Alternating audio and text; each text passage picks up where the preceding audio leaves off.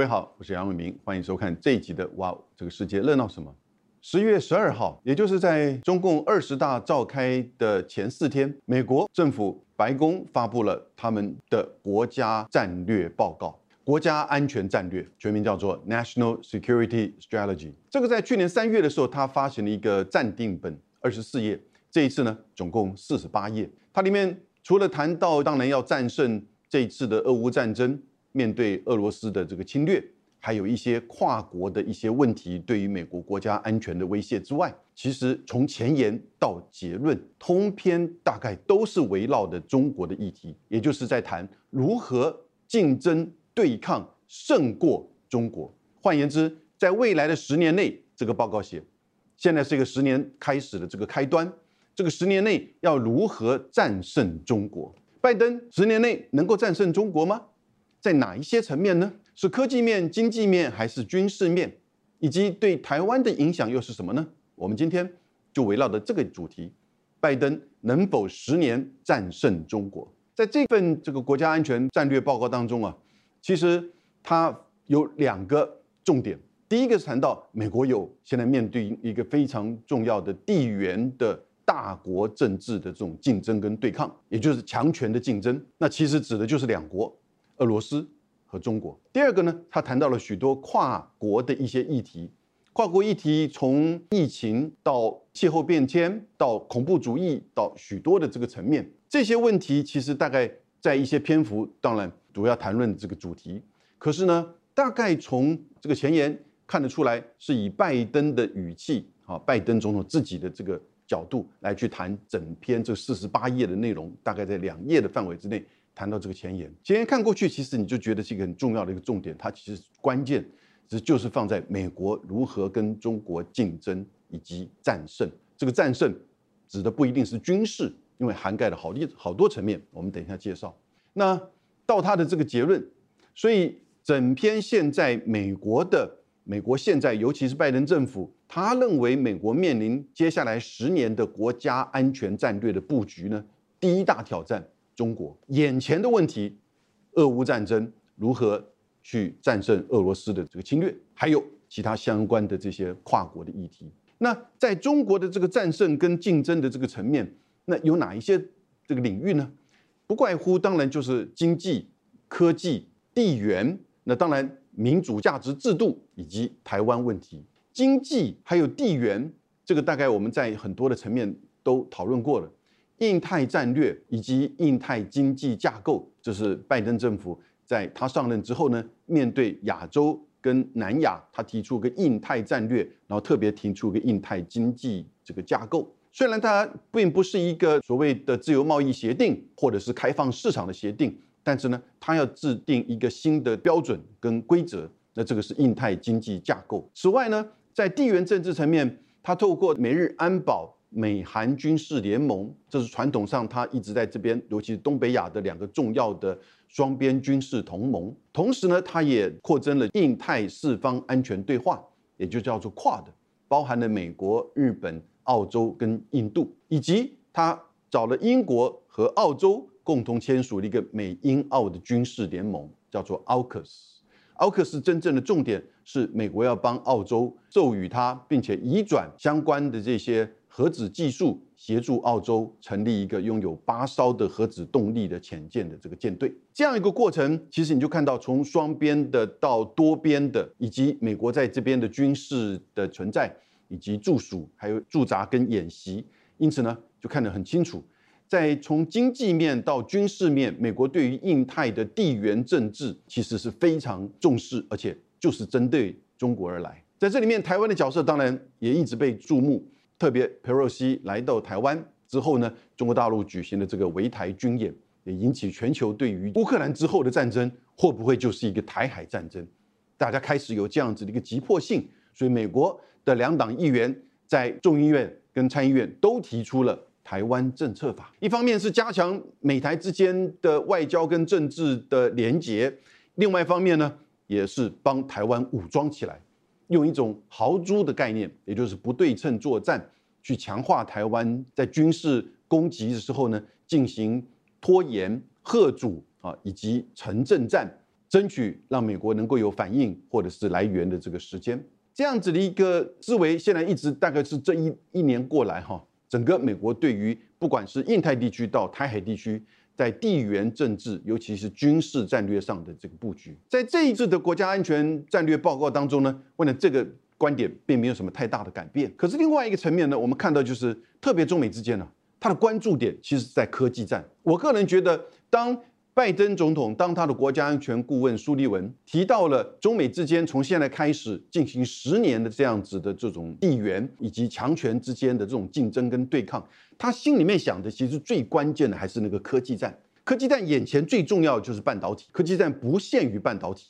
将来可能会扩展到其他的领域，但是呢，现在这个半导体是美国大概这过去一年以来部署的非常的绵密的。美国对中国大陆所展开的贸易战跟科技战，这个大概是从二零一八年川普政府就开始了。可是拜登政府上台，我觉得反而是更加的绵密的布局，而且在做法上其实更加的深刻。你看，光是在半导体层面，他推晶片法案。那就由国会通过的一个法案，要援助半导体产业五百二十七亿美元，而且还限制在美国投资拿美国政府补助的这些半导体厂，就不可以到中国大陆扩增或者是新增呃二十八纳米以下的这些先进制成的半导体的厂。然后呢，他又提出一个针对 EDA，EDA 是针对五纳米或三纳米以下先进制程的这些电子设计软体，不可以让中国或者是协助提供中国大陆这些半导体厂的使用。再进一步，他又进入到针对十四纳米以下的半导体的设备，也不可以出售给中国大陆。然后呢，又看到他推半导体的这个四联盟，我们叫 Chip Four。包含美国、日本、韩国跟我们台湾，已经第一次的预备会议召开了，还没有进一步的推展。可是很清楚的，它就是为了强化供应链的这个安全，也就是半导体整个供应链，特别大概就是在美国、日本、呃韩国、台湾以及中国大陆以及部分这个东南亚，像是越南，那这些叫做我们整体的个半导体的供应链，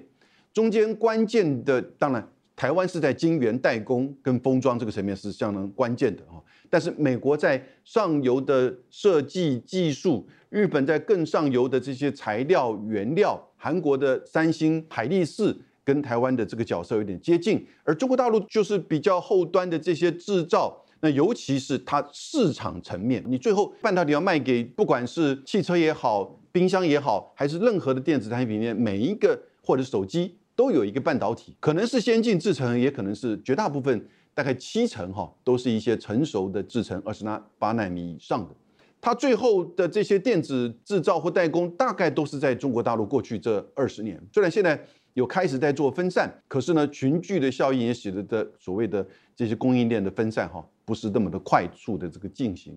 所以你就看到，在整个半导体的产业链，美国是很有意识以及很绵密的，拜登政府这边。要把整个半导体产业链跟中国做一个切割，而在上上礼拜十月六号的时候呢，更进一步，它开始规定，所有跟 AI 高速运算或者是超级电脑有关的晶片的这些设备，通通都不可以贩售给中国大陆。更进一步再规定，所有的美国人，甚至拥有绿卡的美国人，不管是为美国公司还是为国际公司，不管是在美国、在台湾还是在大陆，都不可以。在协助中国大陆的任何的半导体的生产跟制造，或者是顾问，所以在上上礼拜，他这个规定一出来的时候，荷兰厂的那个 ASML 就马上规定他在大陆协助像是中芯国际的一些成熟制成的这个光刻机的美国籍员工，或者是拿绿卡的员工，包含很多事实上是是华裔的，立即不可以做。任何的协助的工作了，也就不能再入场。这个对于中国大陆这个打击，哈，事实上业界都认为是非常深刻，可能会把中国大陆在。先进制程，甚至到一般的成熟制程，会拉回到五年前，甚至更早。那当然，你要再往前面发展，突破现有的这些被卡脖子的这个技术关键，那可能就本来是想说，也许七年、十年，现在可能会更延长。这个是整体的，就对中国大陆跟美国的半导体产业的一种脱钩。而且过去我们讲是先进制程，现在你看到它已经不限于这个层面。我们预期到未来可能会扩展到其他的领域，比如说电动车，比如说 AI 这些领域，可能都会是美国下一个阶段，甚至包含电子代工或者是这个平板。这些层面是不是会是美国下一个针对中国大陆开闸的科技战这个范围？大家也都在观察着。这个时候显示什么东西？这一份美国国家安全战略报告显现出，在科技战哦，现在基本上已经是把中国当做敌人的待遇来处理，已经不是说单纯只是要去打压它的科技的发展，或者是军民两用的军事的运用。事实上所做的这些措施跟作为，已经是把它。当做敌人一样来做处理，这样子一种科技战的这个拓展，那当然中国大陆这边反驳就是说这是科技霸凌，但是也看不到他们能够怎么样的有效的这些反制。跟过去川普的时候对中国的这个高关税，中国也报复说，那你出口到中国的这个产品，我也可以提高关税到百分之二十以上。但是现在你看到他反制的措施啊，却。并不是那么多，因为如果这个时候反而把美国的科技厂或美国的科技给禁止或报复排除在中国的制造的过程当中，反而会加深对于中国的半导体的伤害。因此，这个就是说，是不是就真的在未来十年，在科技战这个层面，美国就能战胜中国呢？如果你只是把十年当做一个点，也许十年之后的今天。我们来看中美之间在半导体这一块的竞争上面，我觉得中国要超越美国，或者是要想到原先想到的二零二五，或者现在提的二零三五的这样子一个目标，并不容易达成。但时间会继续往前走。如果十五年后呢？十七年、二十年后呢？也许距离现在更长的这个时间，那中美之间的这个科技发展就很难讲。毕竟中国大陆一方面它有这样的一个市场，二方面呢？它政策上的这个投资，他们叫做举国体制、新型举国体制的这样的一个投资，倾斜资源来去做协助，那这个是他现在全力发展的这个方向。第三个方面，当然，它其实不管是在人才的数量，以及在其他相关领域，举例而言，比如说现在在这个航太领域，在比如说卫星导航、超级电脑，或者是量子计算。这些大概美国现在也都了解、都认知到，在这些领域科技的发展，包含甚至五 G 或六 G 的这些层面，美国这边许多的报告、政府的、民间的也都显现出，在这些领域，中国已经跟美国不相上下，甚至有一些在量上啊，甚至关键技术上超越美国。它有它的这些人才跟相关的技术的基础，只不过是。没有在半导体这个层面，因为过去的半导体它真的是一个很绵密的一个供应链，而美国是引导的，美国也发展的早，而且它后来的策略也是代工你去做，钱赚的少的你去做，台湾做，韩国做，然后呢，它去突破这个技术，那技术依照这个摩尔定律，每两年甚至每一年不断的往上攀升的这样子的一种，就是每一代每一代的这个技术，从二十八、十四、七、五、三、二。纳米，然后呢，这样子的一种技术的突破，美国在技术的层面以及在这些设备的层面呢，它其实真的是领导全世界。因此，当他下这个管制措施的作为的时候呢，我觉得对中国的这个科技的影响那是非常深刻的，那真的是卡到了最关键的这个脖子。所以，如果就半导体这个层面，十年之后的中国的突破，我觉得很辛苦。但是我刚刚讲到，时间会延续，中国在其他的基础。人的整个培育上，是不是在半导体？说不定十年之内你就看到一个发展的突破的这个现象。那同时，它的市场会不会使得其他的国家，比如说日本，比如说德国的这些厂商，为了不要去损失，可能基本上已经占他们的整个出口三成甚至五成以上的这些市场，不要损失这个市场，说不定采取用双重布局，新成立公司，或者是跳过美国技术。然后怎么样去参与到中国的这个市场？毕竟它是全世界最大的电子科技跟半导体的这个市场，变化的因素还是有很多。不过在科技战这个层面，现在看起来美国下手下得很重，而中国的阴影呢，也的的确确碰到了一个困境。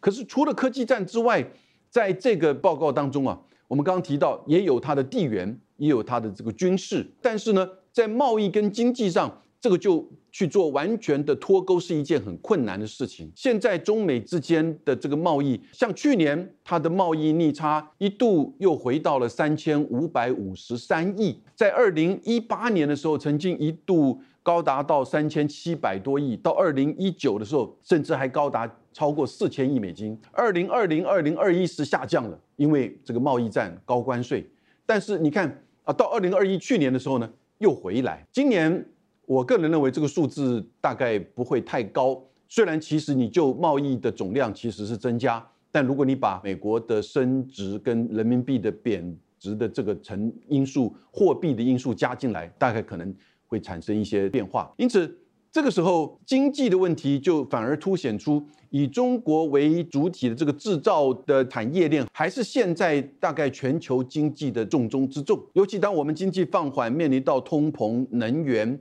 粮食的各种压力的时候呢，大家的经济成长都在放慢，美国的也好，日本的也好，欧洲的也好，我们台湾的也现在同样的碰到出口的减缩，因此这个时候中国经济的恢复反而变成许多其他国家它的主要的贸易伙伴的国家，我刚刚提到这些国家，所希望它能够带动的这个拉引的这个力量，世界银行跟花旗银行的报告都。显现出，如果中国真能够达到百分之四甚至百分之五的经济成长，今年我个人认为百分之五真是不容易哈的经济成长的话，明年它的经济的反弹力道会更强，而明年可能中国的经济会变成全世界经济放缓的大概是主要的支撑的力量，所以这个时候又变成，当你面对贸易跟经济的时候，中美之间又不是那么容易能够一刀两断。而事实上，反而更加错综复杂的连接在一起。所以，进入到关键科技以及产业的时候呢，美国开始在做它的管制跟脱钩的布局。那我觉得，拜登政府在这一次在半导体产业的这个脱钩的做法，哈，其实是很绵密的。接下来就要看他是不是也会对于电动车或者是锂电池。或者是太阳能，或者是 AI 的这个产业，那这些领域可能会采取更进一步的跟中国脱钩的这个作为。那这个影响到什么呢？要影响到所有大家的这些厂商。因此，你看到美国的纳斯达克在今年上半年也掉了四成，而台积电到现在，当然相较于这个一两个月之前，完全不可同日而语。全世界大概都面临到就是中美科技战以及中美对抗的这样子的影响。不过，美国拜登总统的国家安全战略报告告诉我们，还有十年，也就是说，他们觉得这个中美对抗还有十年。那因此就面临一个很大的这个挑战。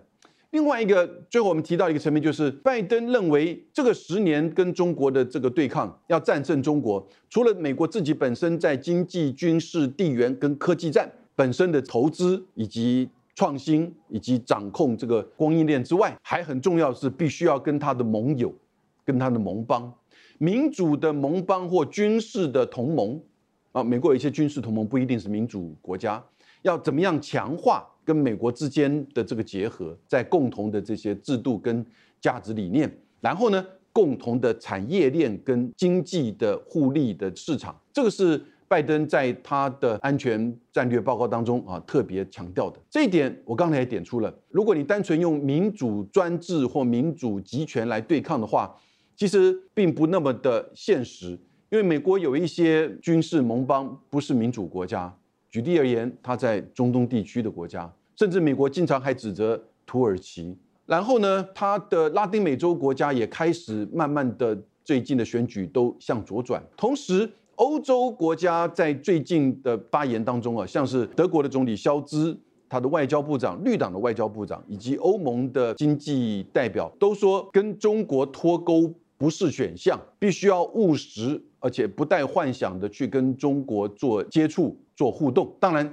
也必须要同时拓展更多的这个市场。后者这个拓展更多的市场，我觉得那个只是安慰之语了。但是呢，欧洲在于跟中国之间的经济跟科技的连接，哈，跟美国不一定会完全的同一个步调。可是我们看到最近，我们刚刚提到美国对于半导体的这些管制，简单的说，它有点像是一个华为模式。也就真的完全把你孤立起来，一刀两断，让你完全没有办法去运用任何美国的技术设备或者是相关的这个人才。它也同时对所有其他的国家施压，所以从日本、韩国到我们台湾到欧洲国家，绝大多数的国家都禁止华为的这个产品。英国的财政部长曾经都公开的说，当时在强生政府的时候，刚开始时候其实不觉得华为对他们有什么国家安全或情报上的这个威胁，而且它也限制住它不可以进入到关键的这个领域，同时也限制住它的这个市占率不可以超过百分之三十五。但是两年之后，二零二一年去年还是下令完全禁掉华为的设备。那他说那个纯粹就是因为美国的压力。这个时候，美国在科技战上面会不会运用这个华为模式，在其他你像是半导体或其他领域对其他他的同盟国之压呢？我想这一定的，这一定会这么做的。否则的话，他这个十年的竞争跟中国之间的这个对抗，要战胜中国在科技战这个领域，那就有很大的缺口嘛。所以后续我们可以看到。欧盟国家或者是亚洲国家怎么面对来自于美国跟中美科技战之下对我们的产业或者是个别厂商的这些压力，以及对我们政府的这个压力？那但是对我们的压力，就对产业的这个发展出口就会造造成影响。美国也没有开放你多大的市场，你反而引得台湾的厂跑到美国去制造，你美国现成都有可以买的，你何必要再增加从台湾购买呢？对不对？所以就变成后续啊会是。美国的盟邦们的一个挑战，也就是要听美国的话，你就要牺牲一部分你的这个市场或者是经济。那如果不听美国的话，那可能也会有经济或者是政治上的这个压力跟后果啊。所以就变成你在两大国之间的竞争，也的的确确，不管是作为美国的盟邦，还是作为中间的这个第三国，尤其像我们台湾是在半导体产业的重要关键国，怎么守住我们自己的这个利益？变成一个非常大的这个挑战，因此这个时候怎么去真正的务实面对两大之间的竞争，两个大象的这个打架，你跑到中间去，那你当然不是棋子，你就可能会变成代理人。同时，你看到你怎么样去面对我们现在自己本身经济发展、科技发展，同时也跟中国大陆的经济从本来是三成九到四成三，现在今年一定更增加的出口的这个比例，占我们全部出口的这个比例会增加。所以，我们自己怎么面对务实的面对两岸的经贸关系？那当然，同时两岸现在又出现安全上的这个挑战，